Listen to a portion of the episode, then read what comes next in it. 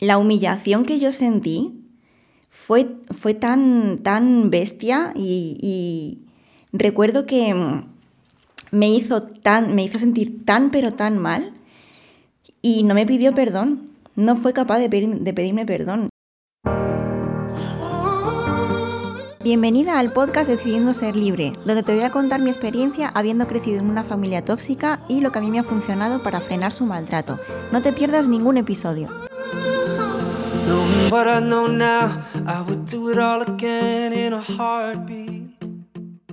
En el episodio de hoy vamos a hablar sobre las familias tóxicas.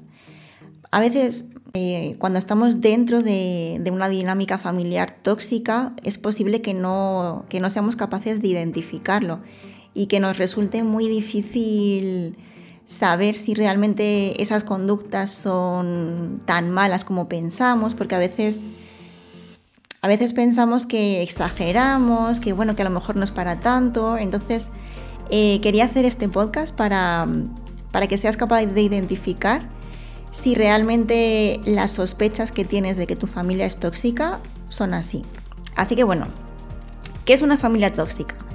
Es aquella en la que el amor y el respeto brillan por su ausencia.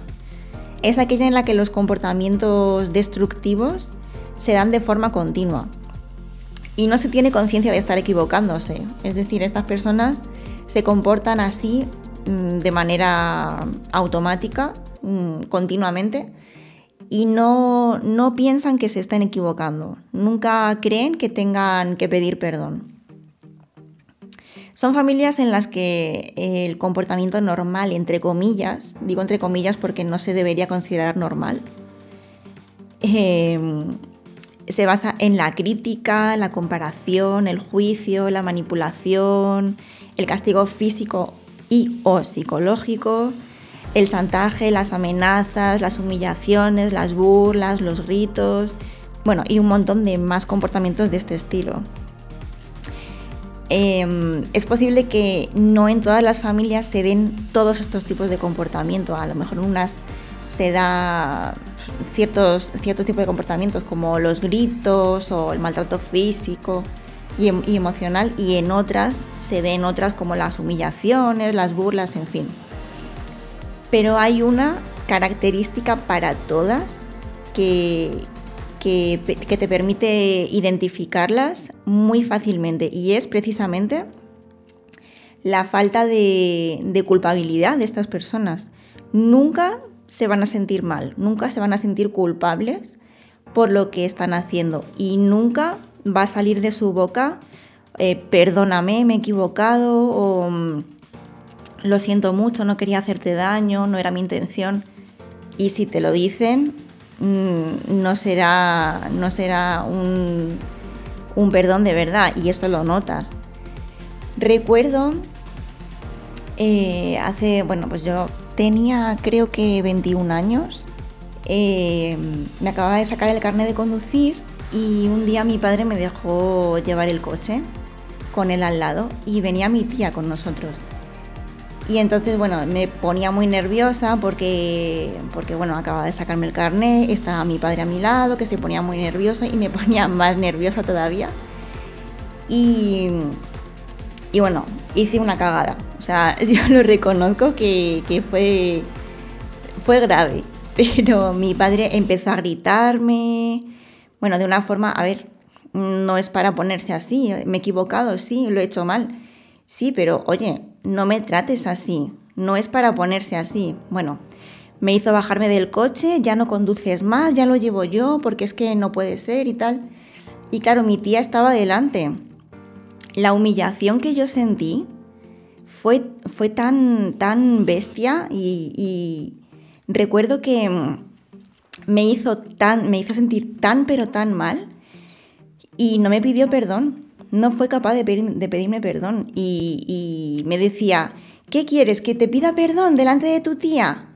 ¿Para que te sientas mejor? Y yo pensaba, pues, hombre, qué menos que eso, porque me has humillado. Aquí podemos ver otra vez el comportamiento narcisista en este ejemplo. Para empezar, esa reacción violenta, con ira, es eh, muy típica de las personas narcisistas. Además, no sienten ningún tipo de empatía por la otra persona, no son capaces de ponerse en el lugar del otro para intentar, eh, intentar pensar qué es lo que estará sintiendo la otra persona. No son capaces de, tener empatía. Por otro lado, eh, no sienten ese, ese sentimiento de culpabilidad. Mi padre no sentía eso, o sea, no, no tenía ni cargo de conciencia, ni sentía que se hubiese equivocado, ni que tuviese que pedirme perdón. Y por último, en este ejemplo, también podemos ver em, esa, esa, como esa tendencia a burlarse, como con sarcasmo, cuando decía, ¿y qué quieres? ¿Que te pida perdón delante de tu tía para que te sientas mejor? ¿No? Mm, volviendo a humillar, ¿no? Como riéndose de la otra persona porque necesitan todo el tiempo dejar a los demás eh, por los suelos para quedar ellos por encima, para seguir siendo, para seguir estando en una posición superior. Y aparte, como decía al principio, eh, también se ve en este ejemplo que no, no aparece el amor, ni el respeto, ni el afecto por ninguna parte, porque donde hay ira donde no, se tiene conciencia de que se haya hecho algo mal, donde mm, hay burla, donde hay todo eso, no hay sitio para el amor. Quiero aprovechar para decirte que eh, puedes seguirme en mis redes sociales, en Instagram y en YouTube. Te voy a dejar los enlaces aquí debajo en la descripción. Y también quería decirte que tengo un regalo preparado. Te voy a dejar también el enlace para que puedas descargarlo. Y estoy segura de que, de que te va a gustar. Bueno, pues como te decía al principio, el amor y el respeto eh, simplemente no existen. Y bueno, en este tipo de familias eh, no, se, no, se, suelen dar los abrazos, no, no, se dice te quiero o te amo, no, no hay ese vínculo afectivo que, que puede haber en una familia normal o una familia sana no hay ese tipo de cariño, no, la relación no es estrecha. Más bien diría que al contrario, que la relación es muy fría, distante, eh, se habla de cosas muy superficiales, no se mantienen conversaciones profundas, no, no tienes una conversación con tu padre o con tu madre de lo que, de lo que se siente, de lo que de los sueños que se tienen o de lo que se anhela. No, ese tipo de, cosas no, se dan en este, en este, tipo de familias. Y, las conversaciones suelen ser, pues eso, muy superficiales, de lo que se ha hecho en el día o lo que se va a comprar para la casa o, sobre todo, críticas. Eh, de mira fulanito lo que me ha contado o fíjate lo que le ha pasado, es que claro, no me extraña y bueno, todo tipo de chismes, porque al final es de lo que se alimenta este tipo de, personas, del, chisme, del mal ajeno, porque mm, este tipo de personas ni son felices ni quieren que el resto sea feliz. Entonces, eh, también, es un, también es una característica muy generalizada en este tipo de familias. Em, que te va a ser muy, muy fácil identificar también, que es la crítica. Cuando, cuando están todo el día contándote chismes sobre los demás, pues lo tienes claro. Y además, ten claro también que igual que critican a otros cuando tú estás delante, cuando te vas, te critican a ti. O sea que también eh, eh, hay que tener eso en cuenta. Es posible que tengas dudas sobre si tu familia es tóxica porque muchas veces eh, cuando estamos dentro de una familia así, pues nos es difícil reconocer ese tipo de, cosas, de conductas. Pero te voy a decir que si tienes, ese, eh, si, tienes una sospecha de que tu familia no, no es sana o que las relaciones no son sanas, es por algo. Las sospechas mm, tienen un motivo y en este caso, si sospechas que tu familia es tóxica, es porque muy probablemente lo sea.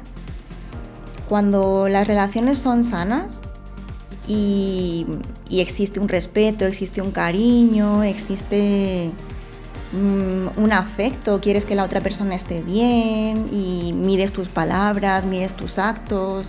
Cuando te equivocas, mm, pides perdón porque te sientes mal. Cuando eso pasa, no tienes. Mm, no sientes que haya algo que no funciona bien. No lo sientes. En cambio, cuando hay alguna carencia de, estas cosas, cuando no, no, hay un cariño, cuando no hay un respeto, sobre todo, eh, sientes, lo sientes, que algo no, no está yendo bien, algo no encaja, algo no funciona. Y esa es tu intuición que aunque esté dormida porque, porque la familia tóxica eh, se ha encargado de adormecer tu intuición para que no seas consciente de lo que están haciendo, aunque esté adormilada, tu intuición sí te está diciendo, te está diciendo que algo no, anda muy, muy bien. Entonces, eh, si tienes sospechas, hazle caso a esa sospecha, porque muy seguramente será, será por algo, será por una razón. Y si estás en ese punto de, estar, de que tienes sospechas sobre tu familia, sobre que, sobre que no está bien cómo te tratan o que no te gusta eh, el tipo de relación que tienes con ellos y eso, no te preocupes porque vas a ir descubriendo cómo tratar con este tipo de personas, cómo, cómo hacer frente a las cosas que no te gustan que te están haciendo. Así que bueno, espero que te haya gustado y que te haya sido de ayuda lo que, lo que te he compartido en este podcast. Te invito a que te suscribas al podcast para que no te pierdas ningún episodio y para que te avise la aplicación cada vez que salga un episodio. Recuerda que eh, va, va a haber un episodio nuevo cada día, así que estate pendiente para no perderte ninguno. Eh, me ha encantado poder charlar contigo y contarte mi experiencia. Nos vemos en el próximo episodio.